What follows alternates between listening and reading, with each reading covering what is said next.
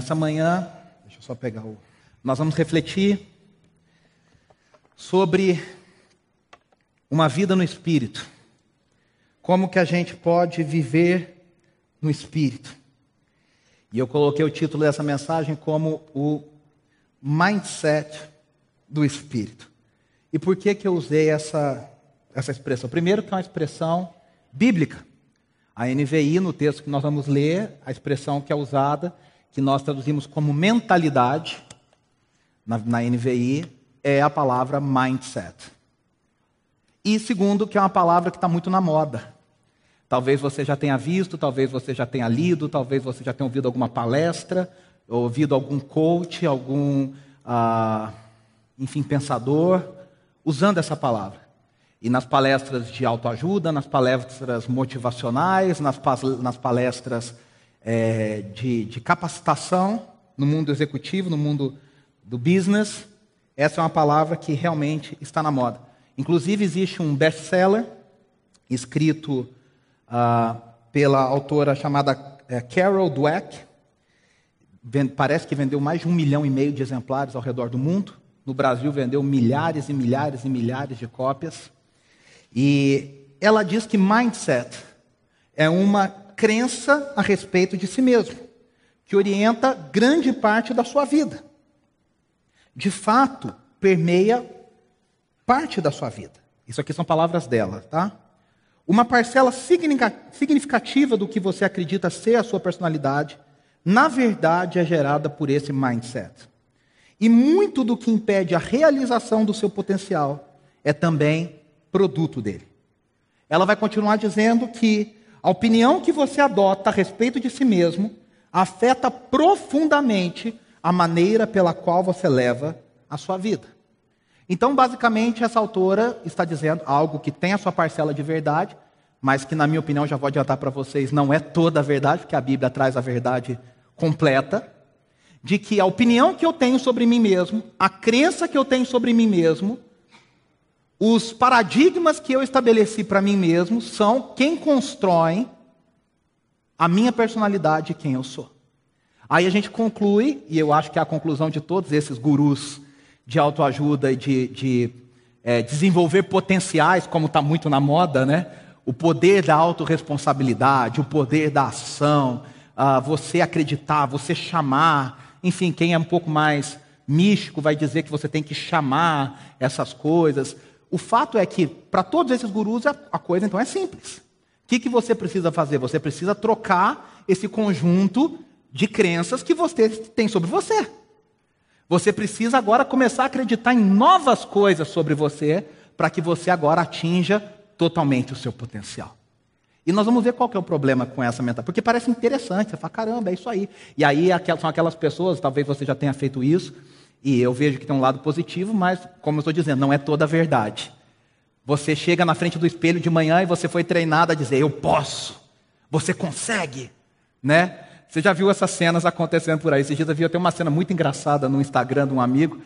Tinha umas 30 pessoas, executivos e líderes e tal, fazendo um curso desses de poder de não sei do que lá. E aí todo mundo fazia, ah, ah, vocês já viram essa história aí? Vocês já viram? Eu, eu vi que isso aí é um negócio que todo mundo está fazendo. E aí ele está dizendo, você está liberando a sua essência, você está liberando o seu poder, você vai atingir o seu potencial. O que coloca a responsabilidade em nós. Eu tenho que trocar as minhas crenças e eu tenho que acreditar em novas coisas e a partir de agora eu tenho que ser uma nova pessoa. E aí essa autora, ela vai dizer que nós temos dois tipos de mindsets. Tá aí, depois quem quiser ver melhor, eu posso passar, mas nós temos um mindset fixo, que é um mindset, vamos dizer, que trava a gente. Olha, diz aí várias coisas, né? A inteligência e a habilidade são natos, nasceu com você, então você já é meio talentoso, vamos dizer. Ou você tem dificuldade em ver as próprias limitações, é aquela pessoa que não consegue enxergar os seus próprios erros, ah, é, vê os desafios por medo, né, é, é, vence os desafios por medo e tem medo de revelar suas fraquezas. É, não crê que esforço possa gerar mudanças, não é uma pessoa muito esforçada. Tudo que ela tem é meio que natural, já vem no pacote. Ela não se esforça muito. E ela vai dizer: não, o mindset que todos nós procuramos é o mindset do crescimento. Então ela vai dizer: crê no desenvolvimento da habilidade da inteligência, são pessoas que estão sempre reciclando. Veja, são coisas boas, são coisas interessantes, são coisas que todos nós devemos buscar. O problema é que isso não é a resposta toda. Busca aprendizado para superar as limitações. Abraça os desafios e encara falhas como aprendizado. É aquela pessoa que tem uma visão positiva diante das dificuldades. Muito bacana. Vê o esforço como caminho da excelência, né? Para eu chegar na excelência, eu tenho que me esforçar muito, nada vem de graça, não existe refeição de graça. E por último, enfrenta os problemas com entusiasmo. Por quê? Porque ele vê os problemas como situações onde ele pode brilhar. A grande questão é que a Bíblia, e por mais aplicações legais que a gente consiga fazer com tudo isso, o problema é que a Bíblia fala de outros dois mindsets que são anteriores a esse. A esse fixo e a esse do crescimento. É triste que a gente vê algumas igrejas hoje, alguns pregadores, que têm milhões de visualizações no YouTube. Que na verdade esses caras já não pregam mais o Evangelho. Eles pregam o poder da autoajuda, da autorrealização, de um Deus que é obrigado a bater o carimbo em tudo que você fala que você pode fazer. E aí a gente tira o grande centro de poder e de autoridade de Deus e colocamos o centro de poder e autoridade em mim mesmo. Eu sou o grande agente de mudança do universo. Eu sou o grande agente. E aí nós temos um problema. Porque o Evangelho nos ensina o equilíbrio. Nós nunca confiamos somente em Deus, deixamos Deus fazer tudo sozinho. Ah, está na mão de Deus e eu não faço nada. Não, não, não. Mas ao mesmo tempo eu não posso dizer que o poder está nas minhas mãos. Por quê? Porque eu dependo da graça, eu dependo do poder de Deus. E aí o apóstolo Paulo, em Romanos, vai ensinar para a gente que, na verdade, os dois, as duas mentalidades anteriores a essa fixa e essa de crescimento, que são muito legais. Mas tem duas coisas que são anteriores, e preste atenção: não depende de mim, não depende de você mudá-las, não está na nossa ação mudá-las, não está no nosso poder mudá-las, porque elas são a nossa essência. E só Deus, só o Espírito Santo de Deus, de acordo com o apóstolo Paulo, com a Bíblia e com o Evangelho, não sou eu que estou dizendo, nós vamos ver isso daqui a pouco. Só o Espírito Santo de Deus tem poder de trocar essa essência, de trocar esse mindset, de trocar essa mentalidade e colocar a gente numa nova configuração. Você pode chorar, você pode ter boa vontade, você pode jejuar, você pode orar o dia inteiro, você pode ajoelhar no milho, você pode fazer o que você quiser. Você pode ir em culto todo dia da semana, ser a pessoa mais religiosa do universo. Se o Espírito Santo de Deus não atuar na minha vida e não atuar na sua vida, essa mentalidade que a gente nasce não é trocada. E eu e você, usando uma analogia, nós nascemos com uma configuração básica. E essa configuração, desde Adão e desde o Éden, ela vem com defeito. A gente já nasce com um grande defeito de fábrica. A gente, até falar isso é estranho, né? Porque hoje na sociedade todo mundo fala: você pode, você é bom, você é uma pessoa boa, você nunca matou ninguém, e blá blá blá.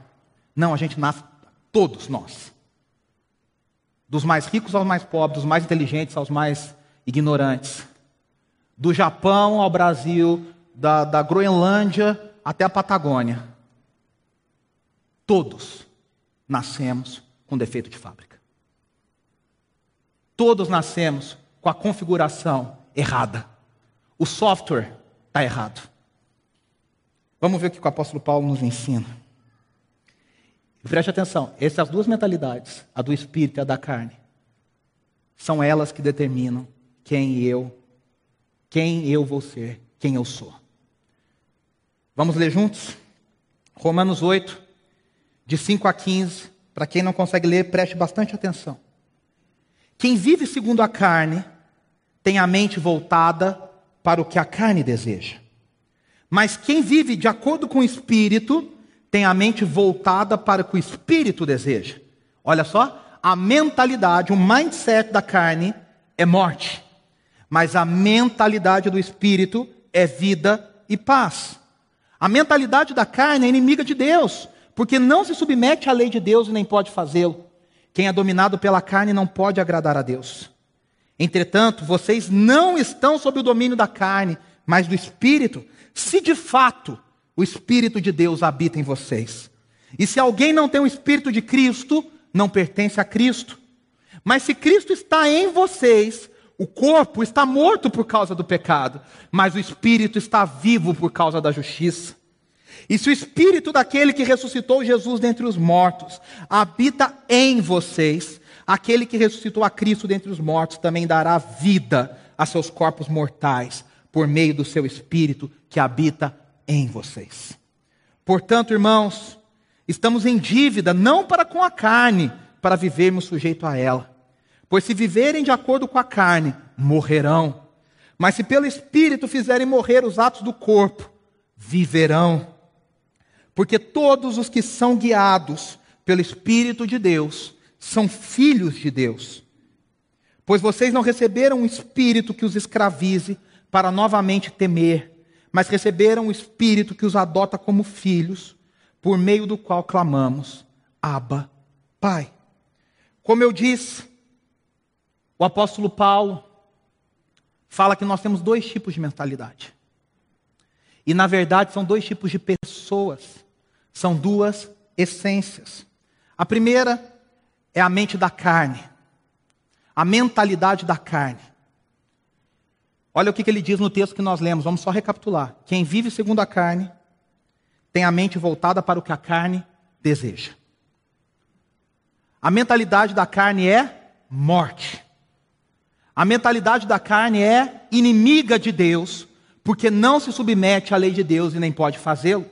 Quem é dominado pela carne não pode agradar a Deus. Preste atenção. Quem tem a mente da carne, como eu disse, vou repetir. Pode fazer jejum, pode ler a Bíblia o dia inteiro, pode frequentar culto, pode ir em várias igrejas, pode fazer o que quiser, pode fazer boa ação, doar dinheiro, fazer o que for. Essa pessoa não consegue e não pode agradar a Deus. Por quê? Porque a essência dela é uma essência inimiga de Deus. O apóstolo Paulo fala desse tipo de gente. Romanos, se você ler com mais atenção durante a semana em casa, ele abre Romanos falando desse tipo de gente. Ele vai dizer no capítulo 3, versículo 10: Não há um justo sequer. Todos pecamos e todos carecemos da glória. Sabe para quem que ele está falando isso? Para judeus. Ele está dizendo: vocês se acham os bambambãs, porque vocês são filhos de Abraão. Vocês acham que já estão salvos, vocês acham que já estão tão garantidos. Mas não tem um justo sequer.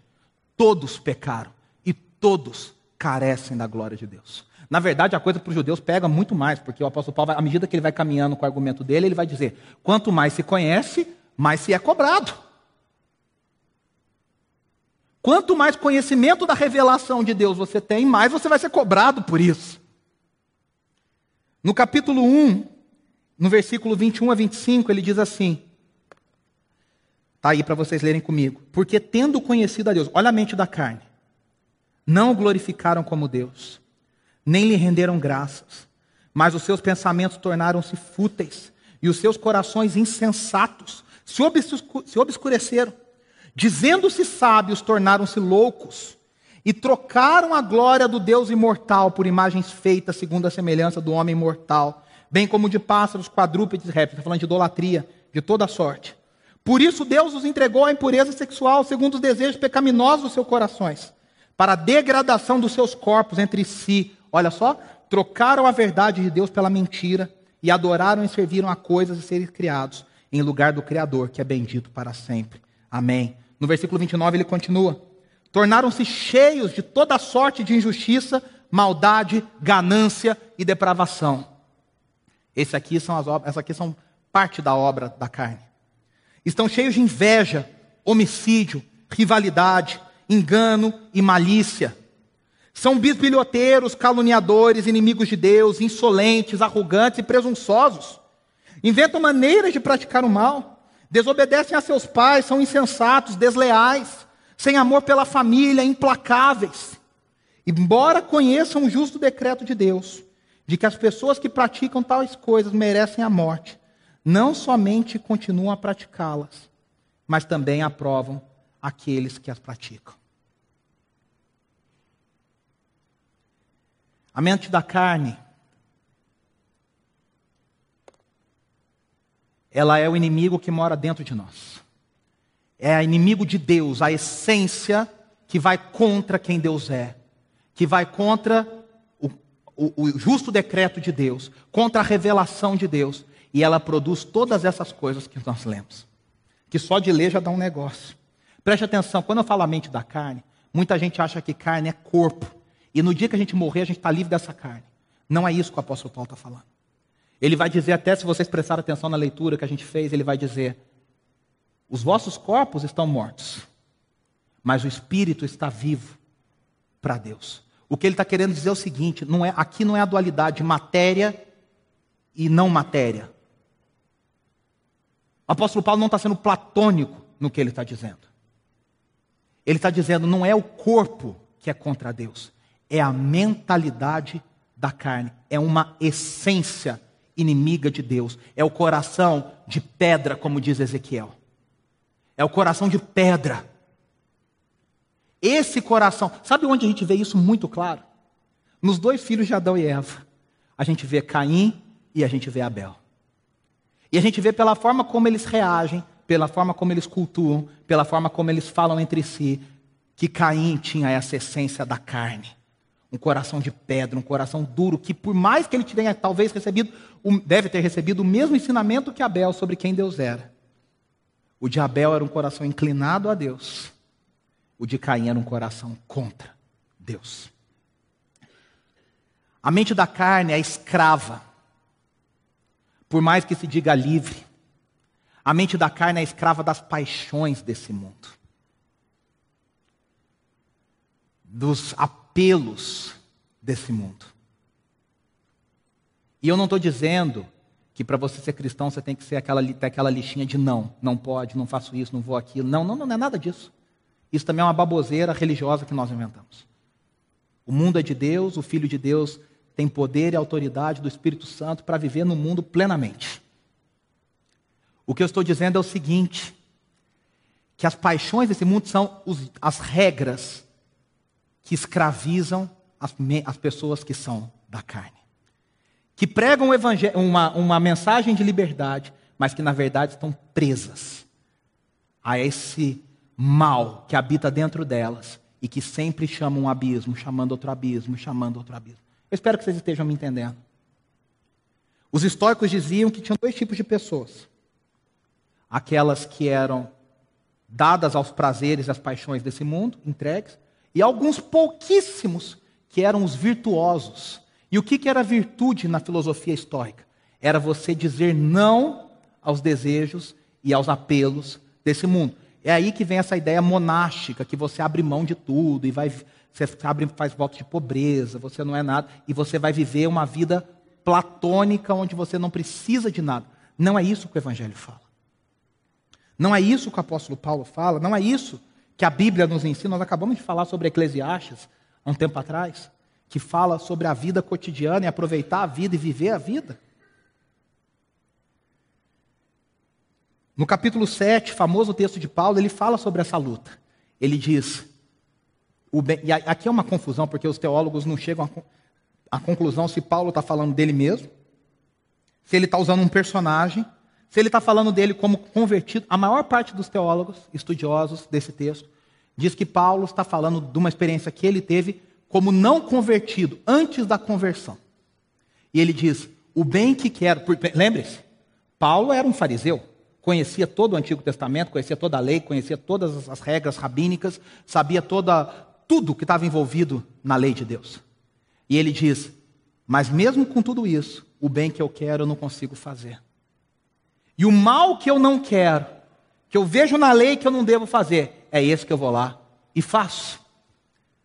E aí os estudiosos estão dizendo: está vendo? Paulo está mostrando o seguinte: o simples conhecimento, a vontade de obedecer à lei de Deus, ela é ineficaz. Só existe uma coisa que troca isso que é a obra do Espírito. A consequência da mente da carne está muito claro no verso 6: é a morte. Quem segue a mentalidade da carne, quem é inimigo de Deus, só tem um caminho, e o caminho é a morte. Preste atenção, não é a morte física, é a morte eterna. Para sempre afastado de Deus. E aí nós vemos que só tem uma coisa capaz de mexer nisso. Como é que eu troco essa mentalidade, Renato? Pelo amor, como é que eu faço?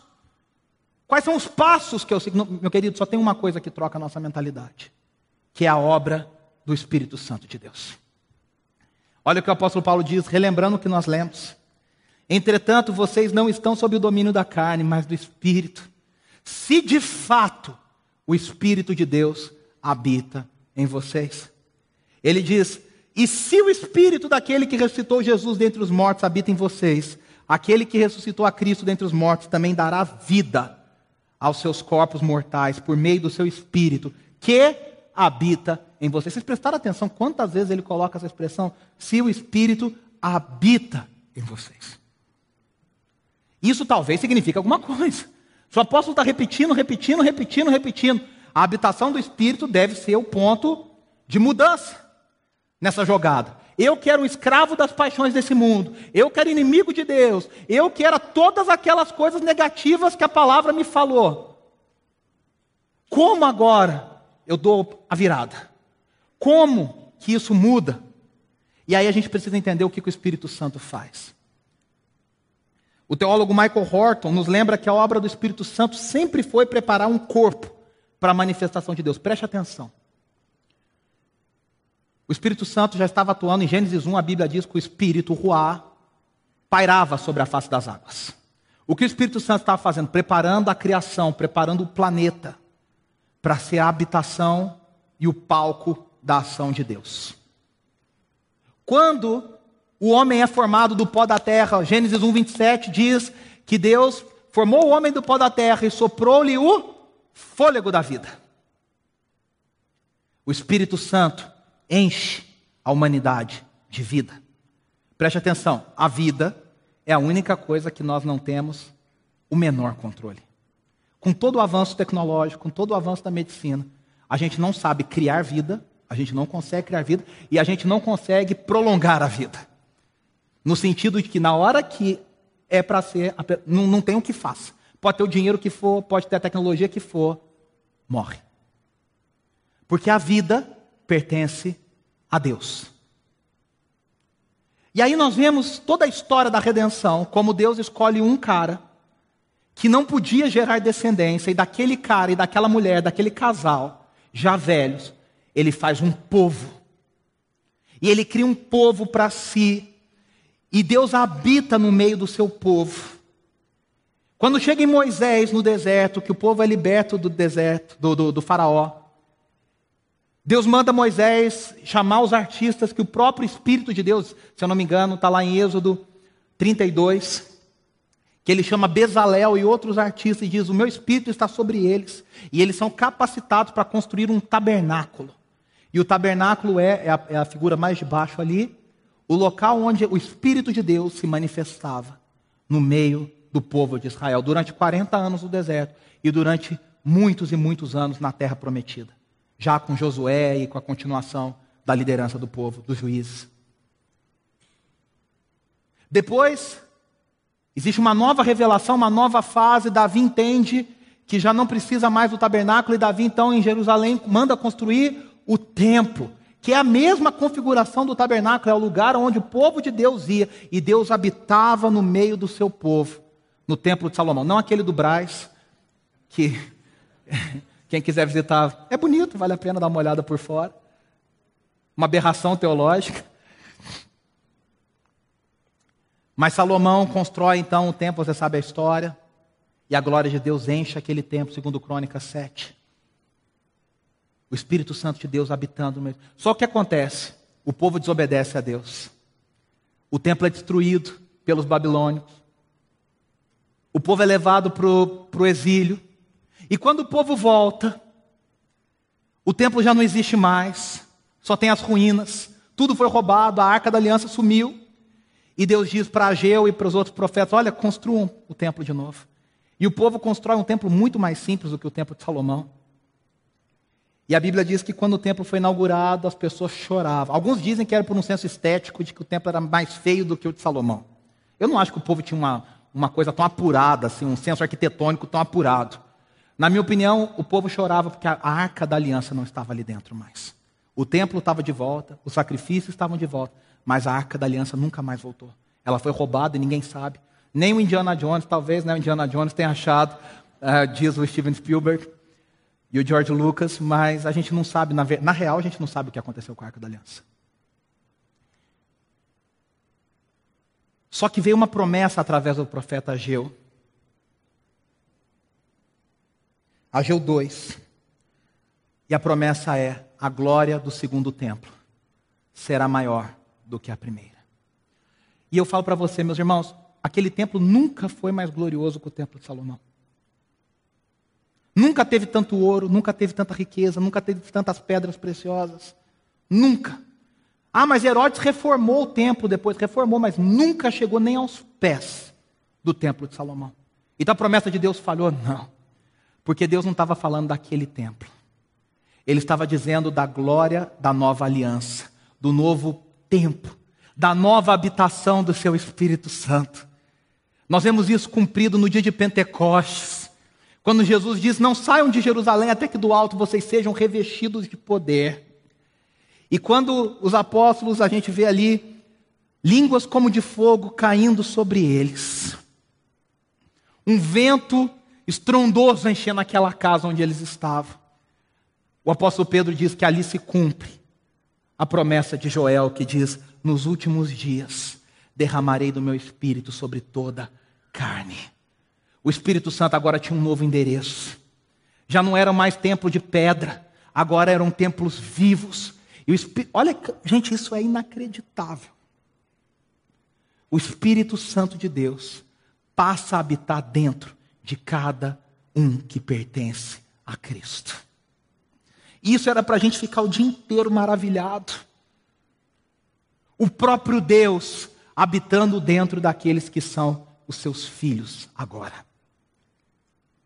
Através da obra de Cristo, da sua morte, da sua ressurreição, da sua encarnação, da sua morte, da sua ressurreição e mais, da sua ascensão aos céus.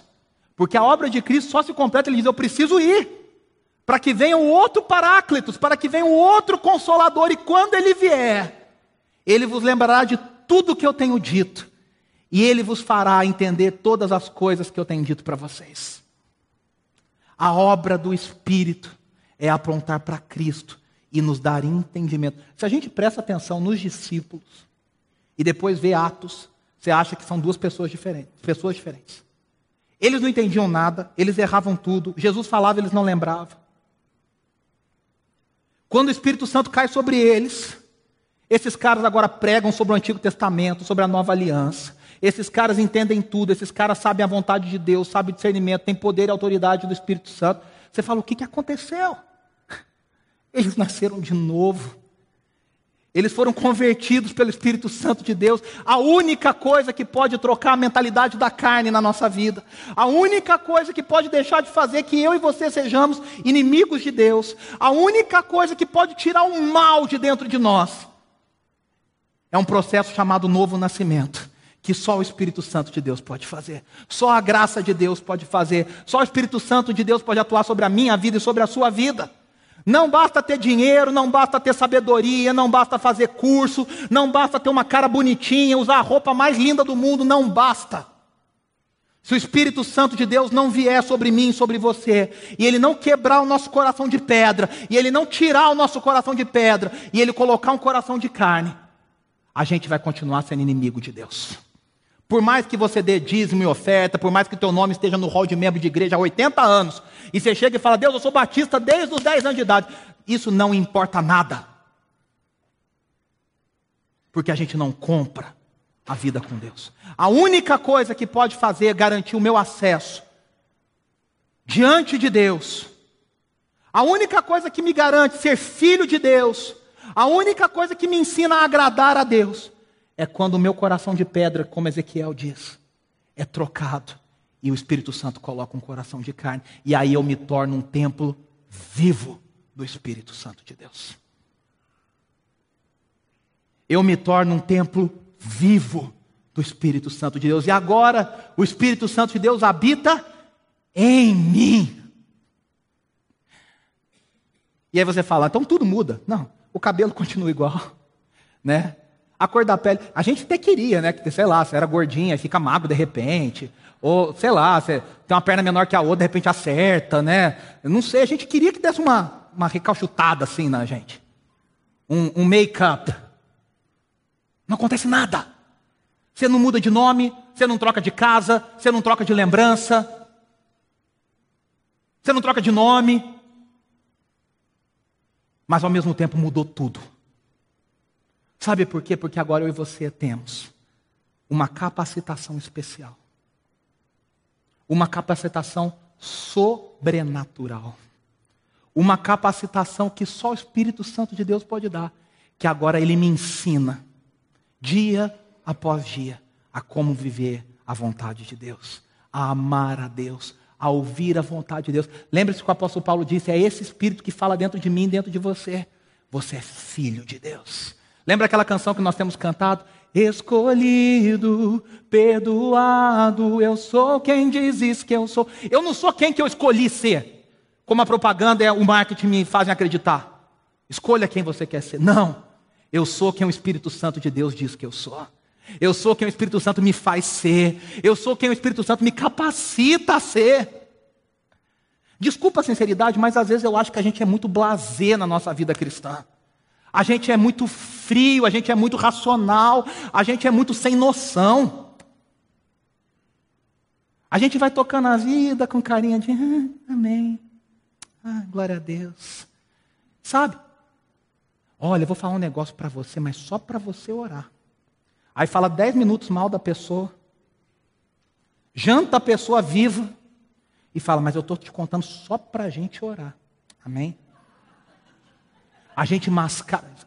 Meus irmãos, isso somos quem nós somos. A gente mascara a nossa maldade. A gente mascara a nossa falta de Deus. A gente mascara a nossa falta de conversão com um discurso religioso que a gente acha que engana alguém, não engana ninguém, muito menos a Deus. Se a gente quer ter a diferença, a gente quer viver uma vida diferente, você pode fazer quantas vezes você quiser. Você pode ficar voltado para Meca o tempo que você quiser. Você pode ir no Muro das Lamentações, Jerusalém, o tempo que você quiser. Você pode meditar o tempo que você quiser. Se o Espírito Santo de Deus não atuar na minha vida e na sua vida, a gente simplesmente não consegue. Ah, mas eu decorei versículo. Não basta. Ah, mas eu canto no louvor. Não basta. Mas eu dou meu dinheiro. Não basta. A única coisa que troca a nossa mentalidade, o nosso mindset, é o Espírito Santo de Deus. E aí o apóstolo Paulo diz: e se de fato o Espírito habita dentro de vocês, agora vocês são filhos de Deus. E basicamente ele está dizendo: comecem a viver como filhos de Deus. Comecem a viver. E aí para a gente encerrar, como é que o Filho de Deus vive? A mente do Espírito. Como vive quem tem a mente do Espírito? O apóstolo Paulo vai dizer: Mas quem de acordo com o Espírito tem a mente voltada para o que o Espírito deseja? Mas a mentalidade do Espírito é vida e paz. Porque todos os que são guiados pelo Espírito de Deus são filhos de Deus. Primeira coisa, por que, que é vida? porque nós somos tirados da morte. Ah, então não vou morrer mais? Vamos. Muito provavelmente vamos. Se o último dia do Senhor Jesus, a, a parousia, não chegar antes, o último dia do Senhor não chegar antes, eu e você vamos morrer. Mas ao mesmo tempo nós viveremos eternamente. Um tempo separados do nosso corpo e depois um dia, meus irmãos, os nossos corpos serão ressuscitados. Aqueles que estão mortos serão cheios do Espírito, o Espírito vai levantar esse vale de ossos secos. Literalmente isso vai acontecer. E nós levantaremos com o corpo glorificado, a mentalidade do Espírito, para viver para a glória de Deus. E nós já não seremos, preste atenção, eu não estou falando nem de habitação do Espírito, sabe por quê? Porque nesse dia o Espírito Santo vai ser dono de tudo, estará em todos os lugares e o mundo será totalmente de acordo com a vontade de Deus. A Bíblia diz que lá nesse dia nós não precisaremos de sol, porque a glória do Senhor vai nos iluminar.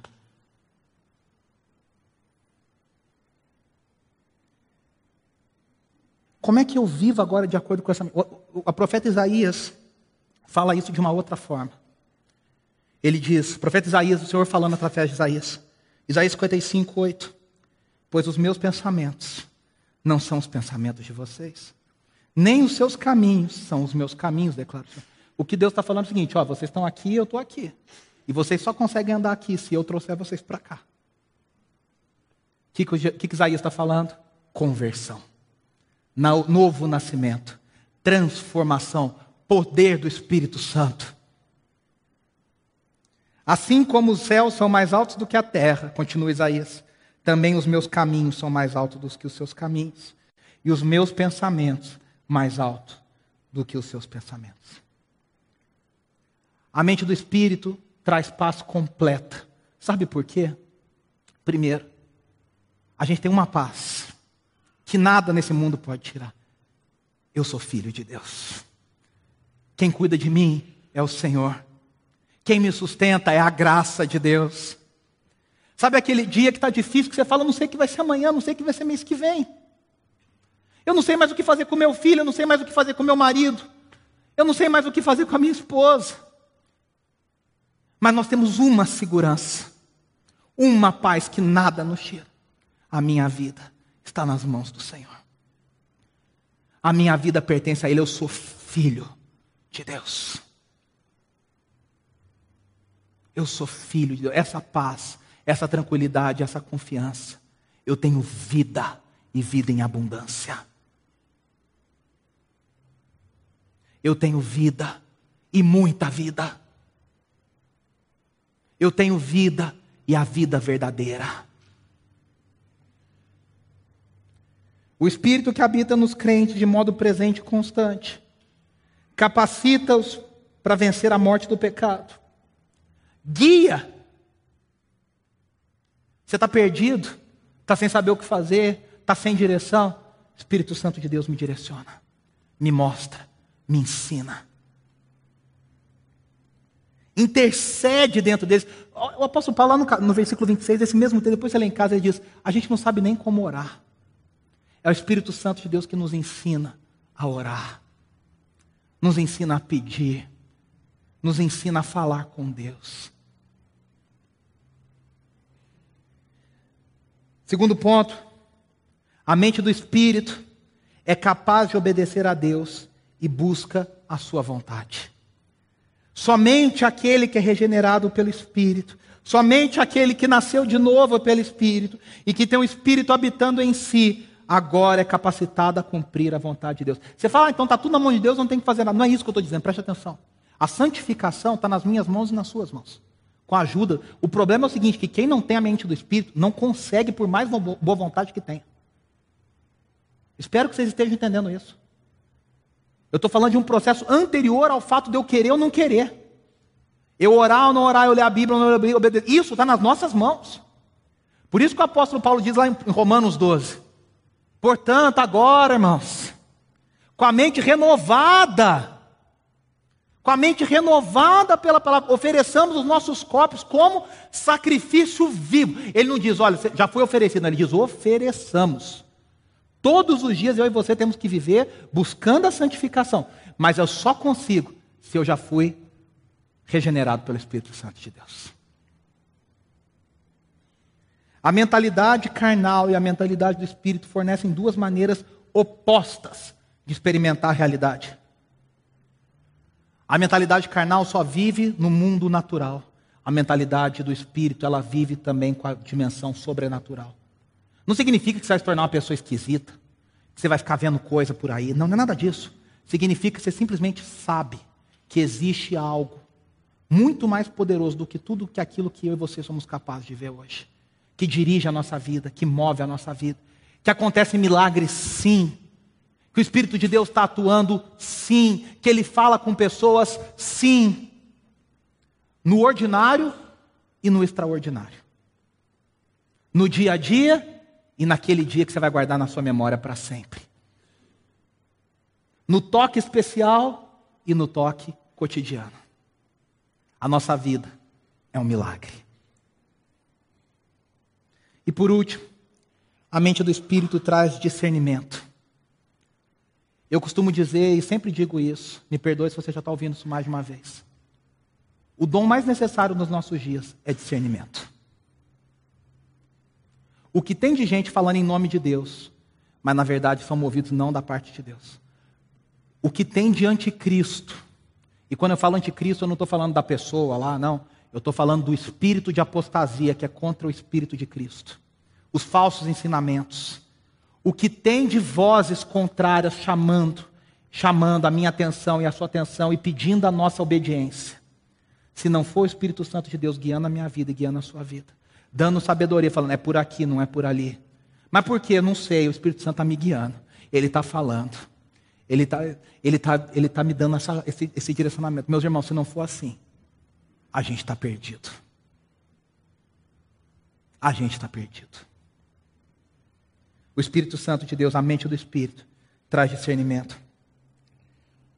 Para terminar, 1 Coríntios 2, 14, o apóstolo Paulo diz: Quem não tem o Espírito não aceita as coisas que vêm do Espírito de Deus, pois lhes são loucura e não é capaz de entender. Mas você vai perdoar? Esse cara fez tudo contra você, você vai perdoar. Mas como assim? Você vai dar dinheiro para essa pessoa? Mas. Mas peraí, mas você está largando o seu emprego? Por quê? E não é capaz de entendê-las porque elas são discernidas espiritualmente. Mas quem é espiritual discerne todas as coisas, e ele mesmo por ninguém é discernido, pois quem conheceu a mente do Senhor para que possa instruí-lo? Nós, porém, temos a mente de Cristo. Nós temos a mente de Cristo. O Espírito Santo habitando dentro de nós, nos capacitando a entender e mais do que entender, a colocar em prática a palavra do Evangelho. E eu encerro, Lu, já pode vir com a palavra do apóstolo Paulo em Gálatas 5, um texto muito conhecido de todos nós. Por isso digo: vivam pelo Espírito, e de modo nenhum satisfarão os desejos da carne. Versículo 17. Pois a carne deseja o que é contrário ao Espírito, o Espírito que é contrário à carne. Eles estão em conflitos um com o outro, de modo que vocês não fazem o que desejam. Mas se vocês são guiados pelo Espírito, não estão debaixo da lei. Ele vai dizer: ora, as obras da carne são manifestas: imoralidade sexual, impureza e libertinagem, idolatria e feitiçaria, ódio, discórdia, ciúmes, ira, egoísmo, dissensões, facções, inveja, embriaguez e orgias e coisas semelhantes. Eu os advirto, como antes os adverti: aqueles que praticam essas coisas não herdarão o reino de Deus. Mas o fruto do Espírito é amor, alegria, paz paciência, amabilidade, bondade, fidelidade, mansidão e domínio próprio. Contra essas coisas, não há lei. Se eu e você queremos viver todos esses frutos do Espírito, se a gente quer tudo isso frutificando na minha vida e na sua vida, a gente precisa pedir para Deus a cada dia misericórdia e o poder de Deus. Feche os seus olhos, vamos orar, a Lu vai orar. E eu quero só fazer uma instrução. Se você está me ouvindo nessa manhã, aqui pela internet, no YouTube, e você está falando, Senhor, eu preciso ser tocado dessa forma. Eu preciso ter o coração trocado dessa forma. Peça a Deus, fala, Senhor, troca o meu coração. Senhor, me faz nascer de novo pelo teu poder, pelo teu Espírito Santo. Me dá a capacidade de te conhecer e de te amar. Porque, meus irmãos, eu encerro dizendo e lembrando mais uma vez: a vida cristã só é para nascidos de novo a mente do Espírito, só para aqueles que experimentam todos os dias o poder do Espírito Santo de Deus. Vamos orar? Senhor Deus e Pai, nesse instante eu quero agradecer pela tua palavra que fala profundamente aos nossos corações. E como igreja, a gente reconhece também as nossas limitações diante de da tua palavra onde os desafios são muito grandes, mas que nós estamos aqui sabendo que é o Senhor que está à nossa frente e se estamos de pé, porque o Senhor é que está nos segurando. Peço, Senhor, que o Senhor trabalhe na minha vida, na vida dos meus irmãos, irmãs aqui presentes, para que a gente tenha uma vida diferenciada, Senhor, que a gente consiga amar o próximo, que a gente consiga perdoar que a gente consiga viver uma vida digna de uma pessoa de ser chamada filha de Deus. Em nome de Jesus. Amém.